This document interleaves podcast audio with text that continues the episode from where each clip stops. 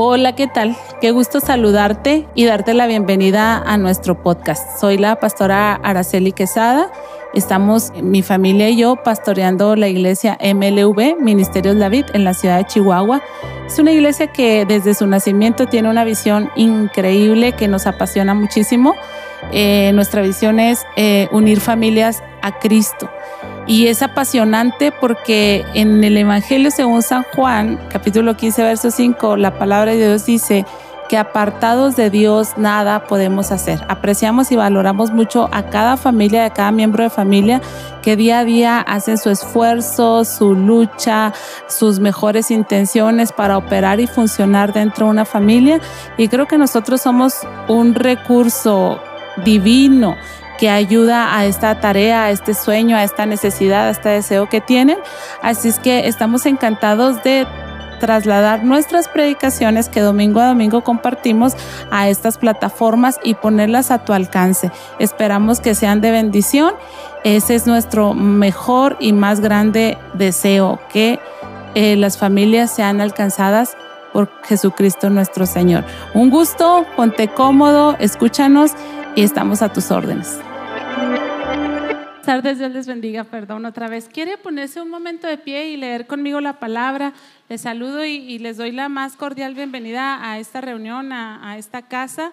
Qué buen tiempo tuvimos de adoración. Yo creo que lo más importante que debe pasar en nuestras vidas es crecer en nuestra fe. Y nosotros tenemos un Dios, hermanos, que hace cosas extraordinarias, cosas increíbles. ¿Sí lo puede creer?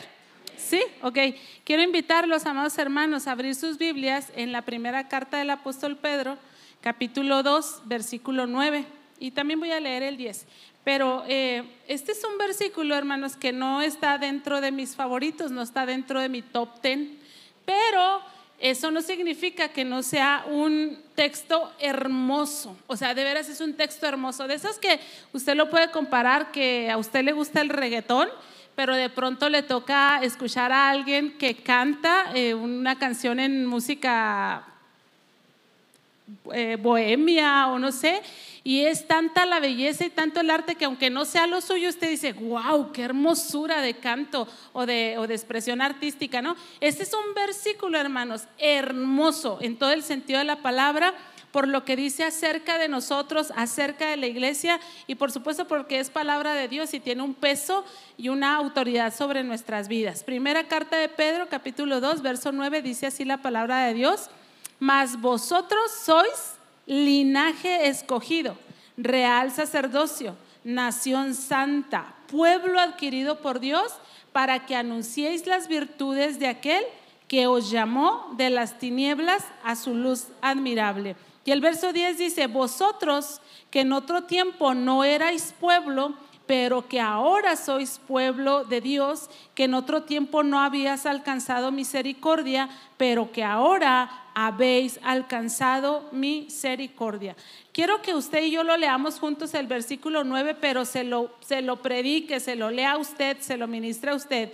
Diga, yo soy linaje escogido, yo soy real sacerdocio, yo soy nación santa, yo soy un pueblo adquirido por Dios para anunciar las virtudes de aquel que me llamó de las tinieblas a su luz admirable. Amén. Por favor, tome su lugar. Padre, tu palabra es bendita, poderosa, no vuelve a ti vacía, sino que cumple el propósito por el cual tú la envías a nuestras vidas y a nuestros corazones y estamos listos y receptivos, Dios, al consejo de tu palabra.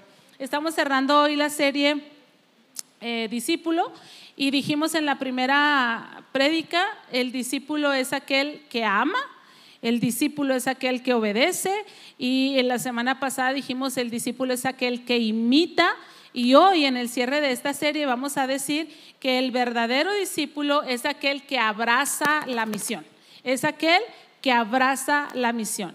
Entonces, ser discípulos, hermanos, es vivir en Cristo. Ser discípulos es vivir en Cristo. Yo creo que así podemos resumir estas cuatro características que definen a un verdadero discípulo. Mm. Y, estaba eh, pensando en qué tanto la cultura jugaba en contra de nosotros de tal manera que nos impidiera ser discípulos. Porque yo puse por ahí un estado ayer, antier en mi Facebook, porque mi corazón se, se, angustió por ver algunas personas en redes sociales que están en un lugar donde no deben de estar. Está, y no deben de estar ahí porque no es su lugar, no pertenecen allí.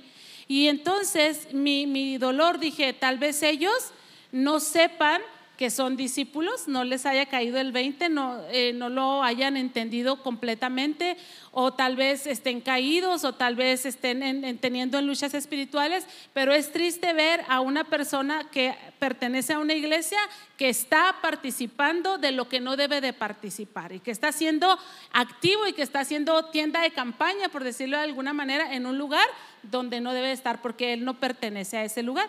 Entonces dije yo, ¿qué tan complicado es esto? Porque de ser discípulos en este tiempo de hoy.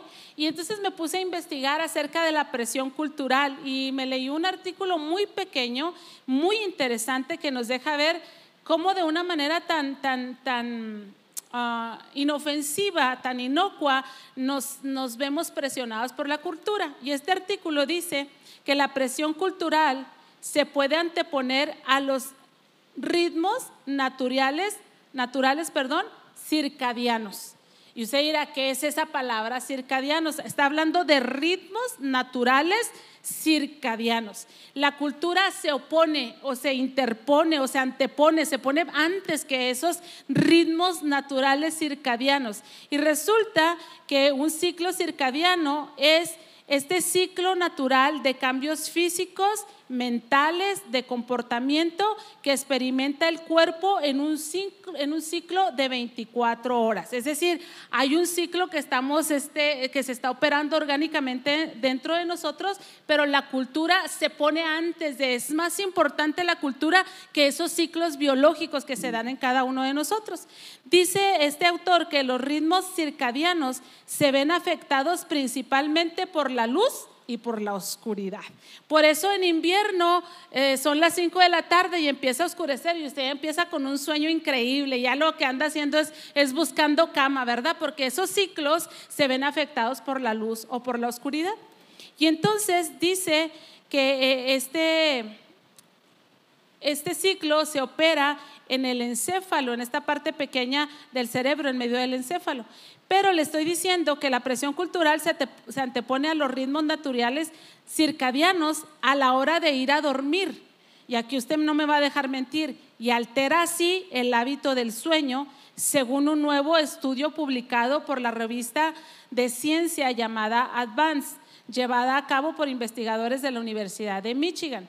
Los, los efectos de la presión cultural quedan reflejados mayoritariamente en la hora a la que la persona se acuesta. ¿A qué hora se acuesta usted? Porque luego nos vemos conversando en WhatsApp y en Facebook y se quedan por ahí los registros, ¿verdad? A las 2 de la mañana, a las 3 de la mañana, quien sea, puede ser cualquier persona, y a esas horas está todavía despierto, porque la cultura se está anteponiendo a los ciclos biológicos del organismo. Y entonces dice que se quedan reflejados en, la hora en que nos acostamos. Dice, si bien esta hora está influida por obligaciones como el trabajo o la escuela, si sigue un patrón más ajustado al reloj circadiano. Dice, los ritmos naturales circadianos son aquellas fluctuaciones en las funciones y comportamientos del cuerpo que van ligadas a las 24 horas del día y que son fijadas por unas 20 mil neuronas ubicadas detrás de los ojos que responden a la cantidad de luz que reciben. Entonces, usted dice, ay, pues, ¿qué tiene que ver esto con la predicación? Espéreme tantito. Dice este autor que en todos los casos parece que la sociedad dirige la hora de dormir. La sociedad dirige la hora de dormir y el reloj interno la hora de despertarse. Por eso las personas de mediana edad, no importa qué horas nos durmamos, nos levantamos a la hora que nos tenemos que levantar. Considerándose así, hermanos, que las personas de la edad media como yo y, tal vez algunos de los que están aquí presentes, si se duermen a las 3 de la mañana, a las 6, 7 de la mañana ya están despiertos de tal manera que se estamos poniendo en riesgo nuestro ritmo y nuestro tiempo y horas necesarios de dormir, que son mínimo 7 horas de sueño por adulto. Entonces, pero esto dice ah, además de dormir más tarde, va asociado a la pérdida de tiempo del sueño. Esto lo indicó el coautor del estudio e investigador de la Universidad de Michigan, Daniel Forger. Entonces encontramos un fuerte efecto en el despertar por parte de los relojes biológicos de los usuarios, no solamente de los alarmas. Pero estos hallazgos, dice, ayudan a cuantificar la guerra entre el tiempo social y el tiempo solar. Y si, y si nuestro organismo está lidiando con una guerra de que el, el tiempo social me establece una norma y mi organismo me establece otra, ahora imagínese nuestro espíritu nuestra conciencia espiritual, en qué batalla se enfrenta al querer atender la presión social y a querer atender lo que la palabra de Dios está demandando de cada uno de nosotros en el día a día. Entonces, eh, por eso me resultó muy interesante. Está un poquito largo, no le voy a leer todo lo que dice este, ah, este estudio, pero lo que quise resaltar es eso, que la cultura afecta o sea, se interpone, no, no se interpone, se antepone, o sea, toma urgencia y toma supremacía en nuestras necesidades eh, por encima aún de las necesidades biológicas que tenemos cada uno de nosotros, como es el sueño. Entonces, este hermoso pasaje que acabamos de leer habla de la luz, ¿verdad que sí? Dice que nosotros antes estábamos en tinieblas y ahora estamos en la luz y Dios nos ha dado un llamado para anunciar las virtudes de aquel que nos llamó de las tinieblas a su luz admirable. Por eso le estoy compartiendo esta información, que la presión social o estos, estos ciclos circadianos están por 20 mil neuronas que están detrás de nuestros ojos y que en base a la luz que estamos recibiendo son alteradas o son modificadas. Pero este pasaje hermoso dice que cuando Dios hace este traslado de un reino de tinieblas a reino de luz, nos convierte en personas diferentes.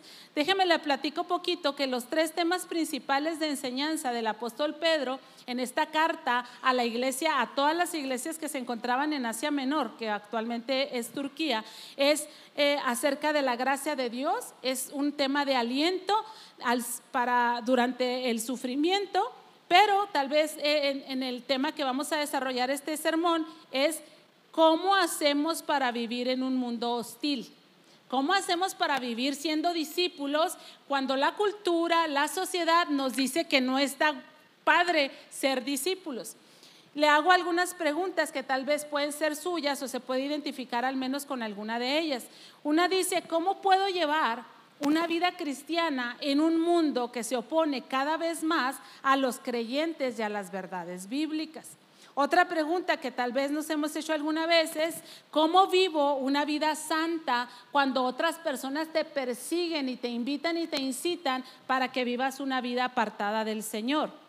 Otra pregunta, ¿cómo respondo a la crítica injusta y al ridículo de otros simplemente por ser discípulo, por ser cristiano?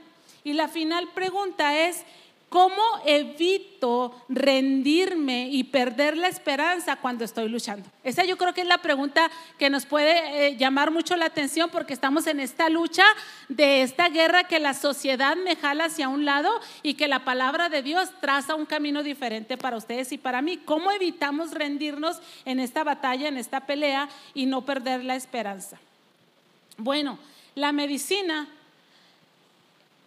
es colocada en un ambiente enfermo para que produzca sanidad. Digamos, si a mí me duele la cabeza y me dan una aspirina, esa aspirina entra a un cuerpo que se ha desordenado, a un organismo que está viciado, a un organismo que está hostil. Pero la aspirina es tan potente que me va a ordenar, que me va a quitar la hostilidad, que me va a quitar la guerra, que me va a sanar. Pero si una, aspirina no es suficiente, pues entonces tómese dos aspirinas, ¿verdad? Y dicen por ahí, alguien dijo, pues si una es buena, pues tres más y bóncatelas para adentro para resolver pronto los temas, ¿verdad? Pero la medicina es colocada en un ambiente enfermo o hostil y está ahí para producir sanidad. Los discípulos, hermanos, estamos colocados, hemos sido dejados aquí en la tierra, que es un ambiente hostil, no para que nos enfermemos junto con ellos, sino para que produzcamos sanidad. Entonces, hay enfermedades, hermanos, enfermedades incurables hasta el día de hoy. El cáncer todavía no se encuentra la cura. Hay hombres y mujeres, hermanos, trabajando arduamente en investigaciones, en experimentación, en búsquedas, en exámenes, en experimentos, en quién sabe qué tantas cosas, con la intención de descubrir la cura para esa enfermedad. Pero verdaderamente la enfermedad que está arruinando al mundo entero se llama pecado. Y la cura ya se hizo, ya está dada, ya se dio. Dios dio a su Hijo para que todos los que estábamos muriendo por causa del pecado alcanzásemos vida y vida eterna, ¿verdad? Entonces, quiero decirle que nosotros, usted y yo, no somos la medicina. Como este hulito de esta cápsula no es la medicina, ¿está de acuerdo conmigo? Este hulito que recubre el polvito que está dentro no es la medicina, yo soy ese hulito y ustedes ese hulito también. Nosotros no somos la medicina, pero poseemos la medicina. Dios habita en nosotros, el Señor. Por eso nos llamamos cristianos, porque somos los ungidos, los cristos, los hijos de Dios, la luz de Dios, la medicina de Dios, en este sentido no literal, para el mundo. Entonces, somos la cápsula, pero el principio activo, es decir, lo que va a producir la sanidad y el beneficio, es este polvito, hermanos, que está dentro de la cápsula.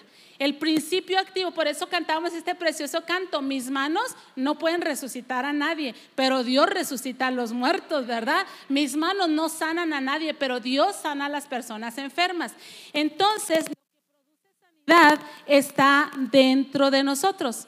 Ser un discípulo de Jesús y no, es decir, estar en la iglesia y no abrazar la misión es simplemente una contradicción. Cuando nosotros decimos ser discípulos y no hemos abrazado la misión de sanar al mundo, somos como estos zulitos. Somos como estos zulitos.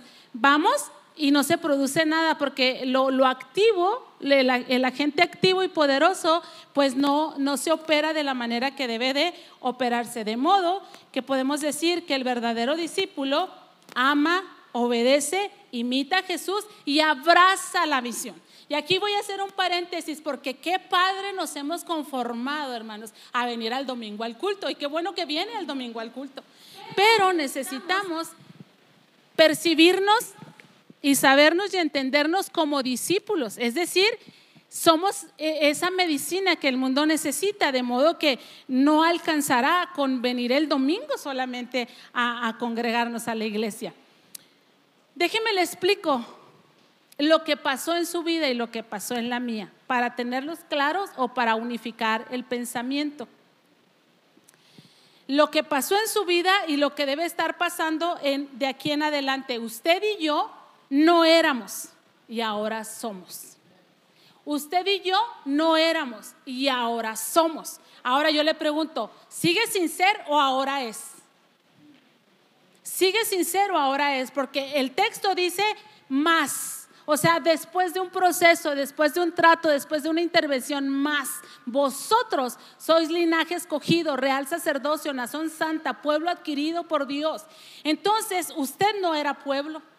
Ustedes y yo no éramos pueblo. Ustedes y yo no éramos una nación santa. De México se puede decir lo que sea, menos que es una nación santa, ¿verdad? En el sentido estricto de apartado para el Señor, porque habrá otras definiciones. No éramos el pueblo elegido por Dios. No éramos el pueblo elegido por Dios. Es decir, imagínense, nuestros ancestros hacían cosas cavernícolas, extraordinarias, espantosas, pero Dios quiso elegir a México y nos quiso elegir entre todos los mexicanos, a ustedes y a mí, para que seamos sus discípulos. No éramos real sacerdocio. No podíamos interceder por otros, por eso le barríamos el huevo a los niños y les frotábamos la panza con sal y le untábamos saliva en los chamorros, porque no éramos el real sacerdocio, ¿verdad? No éramos discípulos, pero ahora somos y debemos actuar en función a esa verdad operándose en nuestras vidas. Mas ahora vosotros sois linaje escogido, real sacerdocio, nación santa, pueblo adquirido por Dios. Ahora son discípulos. Así que puedes codear al que está a tu lado y decirle, no se vale nada más venir y ser capsulita flaca. ¿A cuánto van a salir aquí con un mote capsulita flaca, verdad? No, capsulita gordita, rellena, apretada, porque somos discípulos del Señor. En Isaías 9:2, hermanos, dice el profeta, el pueblo que andaba en tinieblas ha visto gran luz. Qué milagro, hermanos. O sea, qué, asombroso, qué maravilla. Ustedes y yo andábamos en tinieblas. Y, y dice, ahora ha visto gran luz. A los que habitaban en tierra de sombra y de muerte, la luz resplandeció sobre ellos. Hermanos, eso es asombroso. Eso es algo que no todas las personas han experimentado. Hay montones de personas que están rodeados todavía de tinieblas. La luz no ha resplandecido sobre sus vidas. Andan a tientas, se tropiezan, caen, actúan como locos, están sin luz. Pero nosotros, hermanos, habitábamos en tinieblas, pero esa poderosa luz de Dios se nos manifestó y entonces ha resplandecido la luz sobre nosotros. ¿Qué significa eso, hermanos? Pues sin duda, ya que el texto de la carta del apóstol Pedro les dice, ahora sois. Antes no eras, antes que estabas en tinieblas, eh, vivías como querías, pero ahora vives como debes, vives como conviene, vives de acuerdo a lo que eres. Ayer estaba ah, leyendo Ezequiel en mi pasaje devocional y, me impresionó mucho porque en los primeros capítulos, en el, cuando Ezequiel ve la gloria de Dios, después de esto Dios le da un rollo. Dice que el rollo está escrito por atrás y por delante. Y le dice, cómelo, cómetelo, trágatelo. Y dice Ezequiel que él se lo tragó, ¿verdad? Se, se tragó el rollo y dice que ese rollo, las palabras, fueron dulces como la miel. Y entonces enseguida le dice Dios a Ezequiel, ahora ve y ministra a ese pueblo porque ya tienes que dar. Entonces, amados hermanos, quiere decir que antes que estamos en las tinieblas no teníamos nada que dar. Ahora puede ser que nos descuidemos, puede ser que no leamos la palabra, puede ser que no oremos, puede ser que hayamos pecado, pueden ser muchas cosas, pero la gente que sabe que Dios tocó tu vida, que la luz de Dios resplandeció, te dice, dame algo. Y te meten en problemas o me meten en problemas porque no podemos dar lo que no hemos ingerido. Entonces, amados hermanos, lo que significa que pasamos de las tinieblas a nuestra luz es que antes nuestras funciones estaban alteradas, tal así como estamos alterados hoy por hoy cuando la luz artificial nos está alumbrando y no nos deja dormir y no nos deja concentrarnos y no nos deja tener paz. Algunos están denunciando ahorita fuertemente el uso del TikTok porque dicen, olvídese de la pandemia. Si ustedes creen que el COVID-19, la pandemia del COVID-19 hizo daño, la verdadera pandemia, dice, es el TikTok. Y me acuerdo yo mucho cuando Estados Unidos que quiso impedir, ¿verdad?, que entrara el TikTok y empezaron una guerra ya con China, que no te dejo y que no sé qué, y China aventó todos sus productos Apple y todo lo que es de Estados Unidos y crearon lo propio y nos volvieron a mandar TikTok. Pero sabe una cosa, las guerras del futuro no van a ser como antes, con este con ondas y con palos y con espadas, todas son guerras tecnológicas y bioquímicas. Y entonces dicen los que están acusando a TikTok que nos están robando todo, nos están robando el tiempo, nos están robando la energía, nos están robando capacidades, nos están robando fuerzas, están alterando nuestro sueño. Hoy tenemos un pueblo muy cansado y no estamos cansados de trabajar, estamos cansados de TikTokear, pero que no nos quiten el TikTok porque entonces nos vamos a Instagram o a Facebook o a esto, a lo otro, a lo que sea, pero no nos podemos apartar de esa condenada luz falsa que nos está alterando. Entonces yo no le estoy diciendo nada del diablo, eh, pero le estoy diciendo lo que dicen que está pasando y que lo podemos experimentar. Porque te levantas desmañanado y cansado y los hijos y todos. ¿Y por qué no te dormiste temprano? Ay, no, es que no puedo. Y no, no, hay una sola casa donde haya un joven y un adolescente que no haya luces encendidas en las habitaciones a altas horas de la madrugada. Porque hay contenido que estar consumiendo y consumiendo y consumiendo. Pero ¿qué pasa? Pues en la mañana nos tenemos que levantar hasta para ir al baño. Hasta para ir al baño, porque el que se levanta a la una de la tarde, de todas maneras se levantó a ir al baño porque biológicamente necesita ir al baño. Entonces andamos ahí trastornados. Le estoy diciendo que cuando estábamos en las tinieblas nuestras funciones estaban alteradas. Y cuando las funciones se alteran, el diseño para el cual fuimos creados está lejos de nosotros. De modo que podemos reconocer, usted puede reconocer junto conmigo que yo cuando estaba en tinieblas yo dañaba. que cuando yo estaba en tinieblas yo destruía, que cuando yo estaba en tinieblas yo estorbaba a, lo correcto, a lo bueno, a, a lo que era de Dios, que cuando estaba en tinieblas mi cultura simplemente era de enemistad con Dios. Eso es lo que pasaba antes cuando estábamos allá. Yo quiero que pensemos en tres personas porque me puse a pensar y serían demasiadas las personas de la Biblia que yo podría mencionar, pero nada más voy a platicarle de tres. ¿Qué era Pablo cuando a él no le había resplandecido la luz? ¿Qué era Pablo? ¿No era acaso un perseguidor? ¿No era acaso un, religioso, un celoso, un matón, un, un hombre trastornado por el odio, por el celo? ¿No era un perseguidor de Jesús mismo? Perseguía a Jesús y a sus seguidores para darles muerte. Era implacable. Ese era Pablo cuando la luz todavía no le resplandecía. ¿Quién era Pedro, hermanos? Cuando la luz de Dios todavía no resplandecía su vida y su corazón. Él era un celote, era un fascista, era un luchador, un ultranacionalista. O sea, era un hombre que estaba haciéndose camino en base a su fuerza, en base a sus contactos, en base a sus pasiones, en base a su inteligencia. Y era un pescador. Ese era Pedro. ¿Quién era Abraham, hermanos? ¿Quién era Abraham antes de que Dios se le manifestara en esta luz que traslada de un dominio a otro? Yo quiero, no encontré las palabras para expresar correctamente, pero Abraham era un adaptado. Y usted dice, oiga, pero está bien adaptarnos, sí, pero a veces no. A veces no. A veces es miedo. A veces es, flojera, a veces es conformismo, a veces es mediocridad. Y Abraham, hermanos, estaba en casa de sus padres, que algunos estudiosos dicen que eran comerciantes y que vendían ídolos y que hacían este tipo de cosas. Y Abraham ahí estaba, aunque Dios ya trataba con su vida, con su corazón, con su espíritu. Hasta el día que decidió escuchar al Señor, ¿verdad? Y que la Biblia ahí en Génesis dice, y salió Abraham dejando a su tierra y a su parentela. ¿Desde cuándo le estaría hablando Dios a Abraham? Porque conmigo, hermano, se llevó buen tiempo Dios hablándome de aquí a que yo salí del reino de las tinieblas. Y Abraham, hermanos, era este hombre adaptado o atrapado en ideologías, en prácticas idolátricas de su padre. Para mí, en ese tiempo era un incapaz. Era un incapaz, era alguien que, al que no se le podía pedir mucho y de quien tal vez no se podía esperar nada. Estaba ahí atendiendo la tienda de sus papás. Pero Moisés, hermanos, ¿quién era Moisés? Moisés, hermanos, en mi opinión, cuando estaba en el reino de las tinieblas, Moisés era un chico confundido.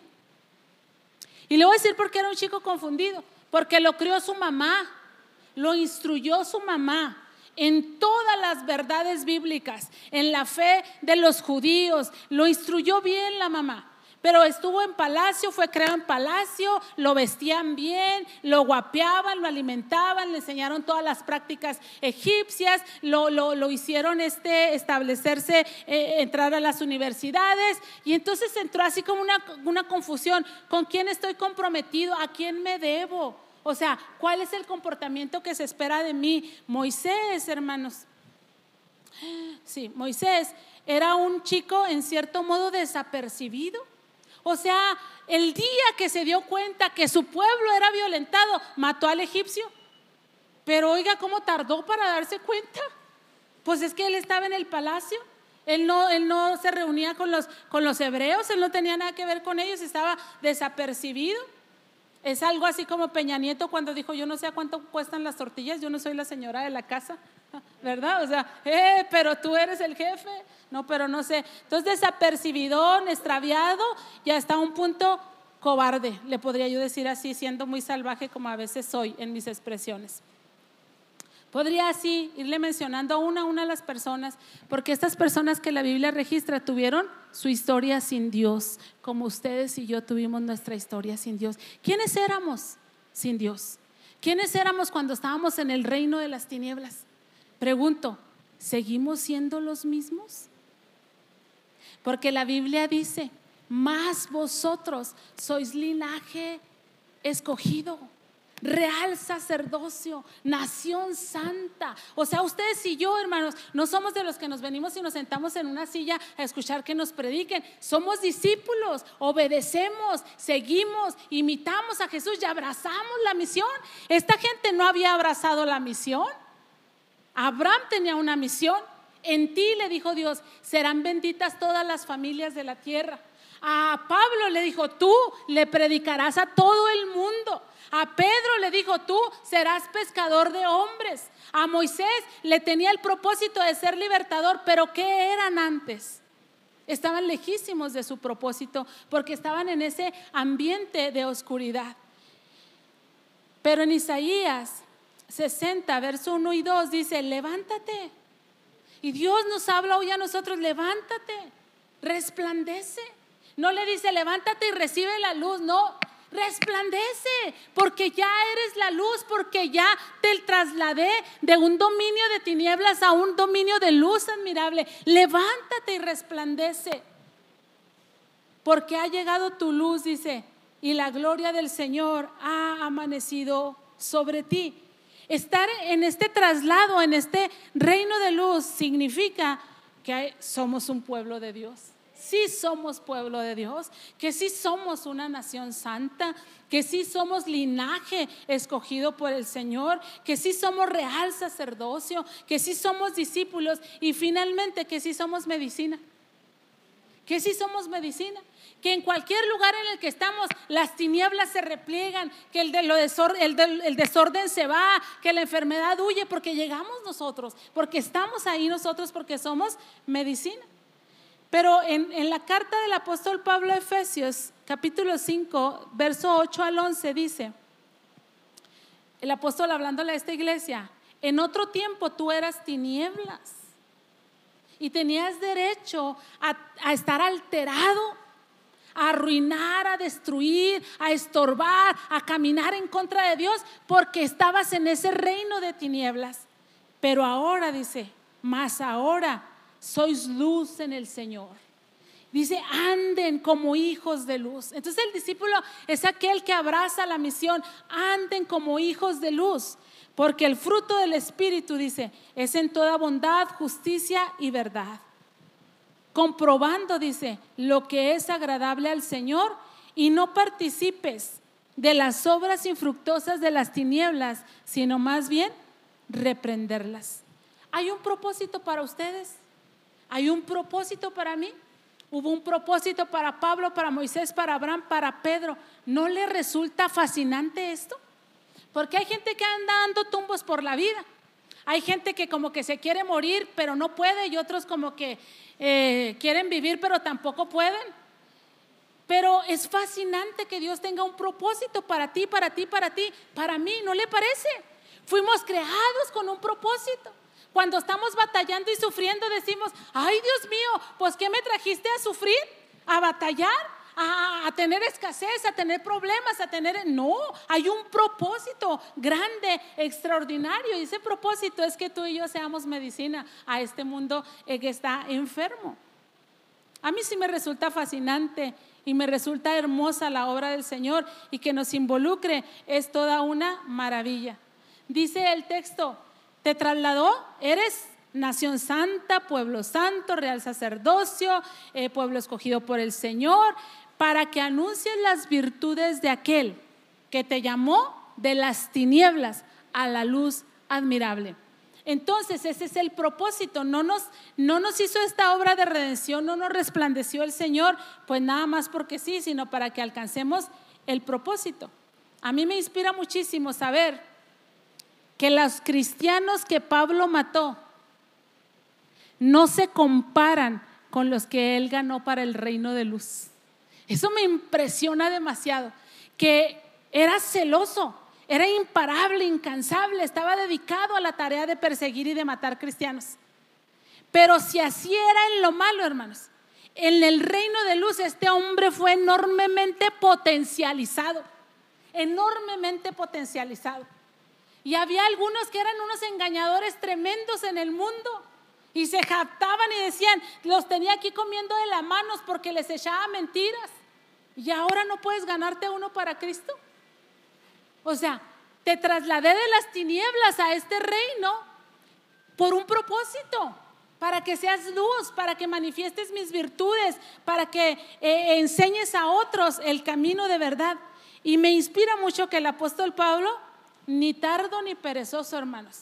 De hecho, la encomienda era predicarle a todo el mundo y él dijo, le voy a predicar a todo el mundo. Dicen los estudiosos, hermanos, que hay una roca en Roma donde Pablo estimó que esa era lo último de la tierra. Y dijo, cumplí mi tarea. Se talló ahí en la piedra antes de morir. Llegué, cumplí la tarea. Es increíblemente fascinante, ¿no le parece? Hasta lo último de la tierra. Me inspira mucho, hermanos, que un joven timorato que se llamaba Abraham, un hombre que, que dudaba de su fe, porque ¿por qué no salía de su casa? ¿Por qué estaba ahí? A veces nos pasa, no sé si a algunos les ha pasado, estamos así muy incómodos de estar ahí, pero nomás no nos vamos, ¿por qué no te vas? Y luego con estos papás que no, que no impulsan, que a ver, mijito, a ver si sí se va a bañar ahora que se vaya. No, o sea, usted dígale, usted se va a bañar con mejores shampoos allá donde viva, mijo, porque no voy a estar yo para hacerle carga. No, estamos, no, pues a ver si te alcanza, a ver si, no, pues ahí los tenemos como Abraham, ¿ok? ¿Qué, ¿Qué, ídolos quieres que te limpie? ¿Dónde quieres que te barra? Bigotón, viejo, cansado, cargado el hombre y no se va. ¿Por qué? Por falta de fe. Pero qué increíble que él era así, dominado por las tinieblas. Pero ya en la luz, hermanos, qué hombre, qué hombre. Salió Abraham, dice la Biblia, sin saber a dónde iba. O sea, qué cambio. Salió de su casa sin saber a dónde iba. Salió en una certidumbre de fe, salió en una confianza pasmosa. Tanta fe tuvo Abraham, hermanos, que Dios lo llamó su amigo. Tú eres mi amigo, Abraham, y yo soy tu amigo, porque tú no dudas nada de mí, porque los que tenemos amigos sabemos que el amigo no nos va a dejar que el amigo no se va a olvidar de nosotros, que el amigo, aunque se entretenga, va a llegar a ayudarnos. Amigo, ¿dónde andabas? Perdóname, amigo, es que me entretuve por esto, pero aquí está la fianza para que salgas. Ya le iba a tener que llamar a mi mamá. No, no olvídate tu mamá, aquí está tu amigo, para que no te metas en más problemas, ¿verdad? Entonces, Abraham, hermanos, el hombre timorato, acobardado, tímido, cuando tiene un encuentro con el Señor y viene la luz de Dios a sus vidas, hermanos, por la fe Abraham logró que todas las benditas familias de la tierra fueran benditas en él. Qué increíble. En ti, Abraham, serán benditas todas las familias de la tierra. Y lo que le estaba diciendo es, no importa qué tan timoratos sean, no importa qué tan prudentes, no importa qué tan cobardes, si tienen un poquito de fe, como un grano de mostaza, la bendición de Dios llegará sobre sus vidas. Y ahí está Abraham, hermanos, ganando bendición para él y para todos nosotros. Esta bendición nos alcanza a nosotros todavía. Me emociona mucho y me inspira, hermanos, saber que Pedro, aquel hombre arrebatado, celote, que cargaba navaja, que estaba dispuesto a todo por su seguridad y por su estabilidad, muere como un mártir. Y lo crucifican. Y estando frente a su sentencia de muerte, él rehúsa morir crucificado como su maestro. Yo no soy digno. Yo no le llego a los talones, soy su discípulo, porque por eso lo querían matar así, porque eres discípulo, porque eres seguidor del crucificado. Así te vamos a matar, dijo Safo. O sea, sí camino detrás de él, pero no le llego. No, pues vas a morir crucificado. Bueno, háganme, cúmplame una voluntad de un muerto, de un moribundo. ¿Cuál? Que la cruz esté invertida crucifíquenme de cabeza y se lo concedieron. Aquel hombre, hermanos, no se defendió, no pleiteó, no hizo cosas. Está bien, ya me había dicho el Señor que así me tocaba. Listo, estoy listo y preparado. Me impresiona, hermanos, que Moisés, ese hombre tan temeroso, se convirtió en el gran libertador. Ese hombre que llegó a pensar tal vez que el mundo se trataba de él. Luego se dio cuenta que el mundo se trataba de Dios y una relación de Dios con el pueblo. Y sufrió a un pueblo rebelde y obstinado que murió en el desierto, hermanos, por 40 años lo sufrió. Los pastoreó, los lideró, los juzgó. Este hombre, hermanos, Moisés, que estaba desapercibido, de pronto tiene el corazón de Dios, intercede por el pueblo, aboga por el pueblo, hace cosas extraordinarias. Por eso este eh, texto es tan hermoso. Mas vosotros, O sea, no quiero saber lo que eras antes, pero ahora eres un pueblo escogido por Dios. Ahora eres una nación santa, ahora eres real sacerdocio, ahora eres un discípulo, eres un seguidor, eres medicina de Dios para este mundo. La luz artificial, hermanos, altera nuestra cultura cristiana y discipular. Es, increíble. Eh, dicen que hace 10 años o será más, me equivoco tal vez en el dato, donde presentaron el primer teléfono de la manzanita, ¿cómo se llama? El iPhone, como una novedad, porque era teléfono, era un este, navegador de internet, era eh, un computador. ¿Cuánto hace? Yo digo que 10 años, eh, porque así leí. Bueno, es que quién sabe cuándo estaban grabado el artículo ese. Ok. Y era una gran maravilla y es una comodidad. Mire, que traiga aquí la Biblia, que traiga aquí mi calendario y que traiga aquí un montón de cosas. Pero también esto juega en mi contra. También esto juega en mi contra porque a veces abro el teléfono para leer la Biblia y de repente estoy con TikTok con la señora católica sentada recibiendo sus mensajes. Casi ore por mí, señora católica, porque me desvié. Yo iba a la Biblia. ¿Les ha pasado que iban a la Biblia? Es más, le voy a decir a la pastora que si ora por mí y te topaste en TikTok a quién sabe qué, que te está bailando y machacando y haciendo quién sabe qué, ya te quedaste ahí. O sea, nos juega en contra muchas veces, ¿no? Esta luz artificial o social altera nuestra cultura cristiana. Pero Cristo, hermanos, es la mayor luz del mundo y nos hará entrar en su ritmo y en su tiempo. Esa es la esperanza. Cierro con un versículo final que se encuentra en Colosenses 1.29 y lo voy a leer en una versión que es la palabra de Dios para todos. Me gusta esta versión porque ahora sí, sálvese quien pueda. O sea, a veces la palabra es escandalosa, hermanos. La palabra es así como que, ay Dios mío, pero a veces como tenemos mal español, no sabemos ni lo que dice, pero con la palabra de Dios para todos, así que sálvese quien pueda. Ahí le va el texto poderoso, ¿no? Dice, porque quiso que su pueblo entendiera esa grandiosa y maravillosa verdad para todas las naciones que antes no les había mostrado. El plan secreto es Cristo que vive en ustedes, que les da la esperanza de disfrutar su gloria. El plan secreto, es decir, la medicina, Dios sigue siendo la medicina, no solamente para el mundo, sino para mí. Así que aunque haya luces sociales, culturas sociales que me están alterando y que me invitan a no ser un discípulo, ay, que tiene tantito, qué curioso, ¿no? Que la cultura social nos invita a ser prudentes. Yo desde que me andaban predicando el Evangelio, a mí me detuvo la prudencia.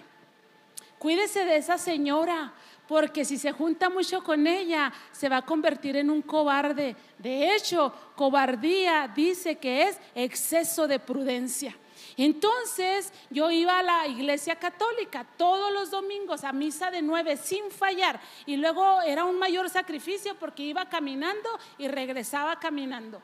Y entonces yo llegaba y me paraba en el centro del pasillo para que el sacerdote me viera porque yo quería una medalla roja. Después de casi dos años de estar ahí en el centro, ya nos atrevemos a hablar con el sacerdote por la medalla roja y me dijo que esa era para las guerreras, quién sabe qué, o sea, puras señoras grandes, muy devotas, que para chavitas no, yo por ahí hubieran empezado, ¿verdad? Pero mire, me detuvo la prudencia porque me predicaban el Evangelio y me nació una espinita porque me decían, lea la Biblia, lea la Biblia, verá que ahí viene lo que yo le estoy diciendo. Y yo me interesé por la Biblia. Y cuando le dije a mi catequista, oiga, yo quiero leer una Biblia, ella me dijo, oye, mija, pero si sabes que los que leen la Biblia se vuelven locos. Y ¿a poco? Y lo que se había un loquito, hermanos, que entraba ya a misa con una Biblia aquí. Yo dije, no, pues todo menos eso, ¿verdad? Entonces, la prudencia, hermanos, me entretuvo como por seis años. Y ahora socialmente, oye, sé prudente, o sea, me gusta mucho que tu rostro es así como muy brillante, que te ves como muy linda, pero tampoco seas tan sangrona. ¿Cómo que no te vas a echar una bebidita con nosotros? Una bailadita, una rumbeadita, una cantadita, una chupadita, una... Oiga, Sé prudente, te dicen, no exageres, te vas a volver loca. El rato vas a estar como la hermana Araceli, creyendo que todo se trata de la iglesia. ¿Y de qué se trata, oiga? ¿De qué otra cosa se trata? No se junte tanto con doña Prudencia porque una nada y al rato va a estar viviendo con la cobardía. ¿Qué se necesita para ser discípulos del Señor? Valentía. Porque hay que amarlo más que a ninguna cosa. Hay que obedecerlo. Hay que imitarlo a Él por encima de todos los que nos están influyendo. Y hermanos, hay que abrazar la misión. No vamos a estar aquí sirviéndonos a nosotros. Abraham tenía todo, era rico. Y siempre fue rico, el hombre más rico y rico siempre fue rico. Podía haberse quedado allá, pero dijo, ¿para qué me quieres, Señor? ¿Para qué te soy bueno? Y abrazó la visión, sal, Abraham, y salió. Oye Dios, que no me salvaste para darme una buena vida aquí en el palacio, bien padre. Yo, Moisés, yo te necesito para una obra extraordinaria. Ok, allá voy y te sirvo, Señor. Ay, Señor, ¿en serio que no me llamaste para perseguir a todos los locos cristianos, esos saltarines, esos que dicen que Cristo sana y que Cristo salva? Te prometo que no, Pablo. Te, te, te, te salvé con un propósito, te permití que estudiaras esta carrera y esto y esto para que me sirvieras. Ok, Señor. Dice el apóstol Pablo, todo lo tengo por basura con de agradar al Señor. O sea, necesitamos, amados hermanos, entender que Cristo sigue siendo la medicina para el mundo, pero es medicina también para mí. Porque dice este texto, el secreto es Cristo que vive en ustedes. Y me llena de esperanza. Quiere decir que los chinos, los rusos, los japoneses, quien sea que esté planeando dominar el mundo y exterminarnos a todos los demás, a los discípulos del Señor no nos va a poder exterminar. Y le voy a decir por qué porque Él está en nosotros, siendo medicina para nosotros y librándonos de tantas cosas. Yo un día que casi me volvía loca por usar este, el Candy Crush. Y es que hasta mi esposo bien lindo me veía ahí juegue y juegue Candy Crush y decía, ay, pobrecita, pues ella no, no tenía Atari. Tú sí tuviste Atari, amor, en tu, fíjese. No, yo era de las que hasta le robaba el cambio de las tortillas a mi mamá para ir a jugar un minuto a unas filotas ahí en las ataris de la tienda, metía la moneda, prendía y no sabía ni qué hacer. Y pum, pum, pum, vas para afuera. Yo, ¡ay! ni la cintariza que me van a dar, ¿verdad? Entonces, para nosotros, los que fuimos como yo, toparnos con el Candy Crush, que otra vida, otra vida, otra vida, otra vida, ve un anuncio para que te den otra vida, ve otro anuncio para que te den otra vida, ve otro anuncio. Cuando ya no aguantas la espera de ver anuncios o que te congelaban por cuánto, Pablo, 40 minutos, hasta que pudieras ver otro anuncio, ¿verdad? Pero ustedes decían, mete la tarjeta de crédito. Y cuando ya andaba yo así tipo la malilla, ¿qué tarjeta meto? ¿Qué tarjeta meto? No metí nada porque era culto de oración, para que no se tarde en regresar hasta el domingo, porque de domingo a domingo cae, hermano, se lo come el diablo. Yo era martes y llegué aquí de veras a la iglesia. Estaba en cada orando, hace años, ¿eh? Ya hace mucho que el Señor me libró de eso. Estaba en cada orando, hermanos. Estoy llorando, Padre, toca a los hermanos y no sé qué. De verdad, oía todo el Candy Crush y todas las explosiones, pas, pas, pas, pas, pas, colores y todo. Dije, el Señor reprenda al diablo. Se los prometo, hermanos, que me levanté por el celular y me vine y sacrifiqué a ese mugre Baal, eliminé la aplicación, me dio miedo. ¿Qué tenía que hacer ella entre Dios y yo? El Candy Crush Saga, saga ese condenado. ¿Y qué problema me hubiera muerto? Hay personas, hermanos, que se endeudaron increíblemente con ese jueguito. Entonces, pero Dios, hermanos, es nuestra esperanza. Él está ahí para redarguirnos y decirnos, Yara, por ahí no es. La cosa no es así, no estés oyendo a tus amigos, óyeme a mí, no estés oyendo a tu compadre, no estés oyendo a los que te estorban, no estés oyendo a la señora Prudencia, no te juntes con la cobardía. El reino de los cielos sufre violencia y solo los violentos la arrebatan. Póngase por favor de pie, amados hermanos, en esta hora. Y en justificación de pobreza, decía mi esposo, pobrecita Araceli, pues es que ella no jugó al Pac-Man que juegue ahora. Ahí estoy yo, ¿verdad? No, y es tremendo el diablo, hermanos, cómo va creando cosas que son luces que nos distorsionan y que nos apartan de lo que Dios quiere para nuestras vidas. Yo quisiera preguntarle, amados hermanos, si usted le quiere dar una oportunidad a Dios en esta hora, porque yo no sé, yo no conozco su vida, Sospecho un montón de cosas de su vida de cada uno de ustedes, pero también me reprendo. Y digo, no andes de sospechosa. Pero Dios conoce sus vidas y sus corazones. Pero si yo he predicado esta palabra, es más, quiero testificarle que de ayer a hoy he tenido así como que un dolor bien fuerte de cabeza, he estado orando, reprendiendo al diablo y yo sé que es nada más por esta palabra, porque mire, la industria más millonaria es la industria del pecado. La industria más millonaria es la industria del pecado. De modo que Satanás y todas las personas que tienen nombre y que trabajan en esa industria, hermanos, trabajan contra nosotros.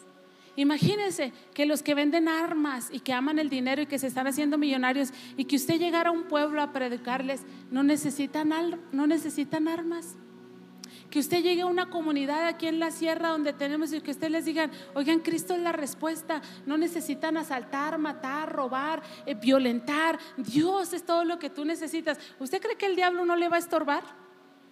Y yo quiero decirles, hermanos, que en su camino de discípulos, el, el enemigo les ha estorbado. Y algunos de ustedes les ha metido el pie y algunos de ustedes los trae así como traemos nosotros a los niños cuando le quieren dar a la piñata. Así que los traemos. Ya mero le das, mi hijo, ya mero le das, ya mero le das. Entretenidos, hermanos. Pero necesitamos ser fieles discípulos del Señor. Porque la medicina para este mundo es Cristo. Y Cristo es en nosotros la esperanza de vida. Así es que yo quiero invitar que cierres un momento tus ojos. Y quiero invitarte con todo mi corazón que sepas que tú ya no estás en el reino de las tinieblas. Aquí no hay nadie nuevo ahorita.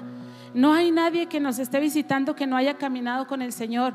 Todos aquí han caminado con el Señor y ya tuvieron esta experiencia de estar en un reino de tinieblas y ahora estar en el reino de luz.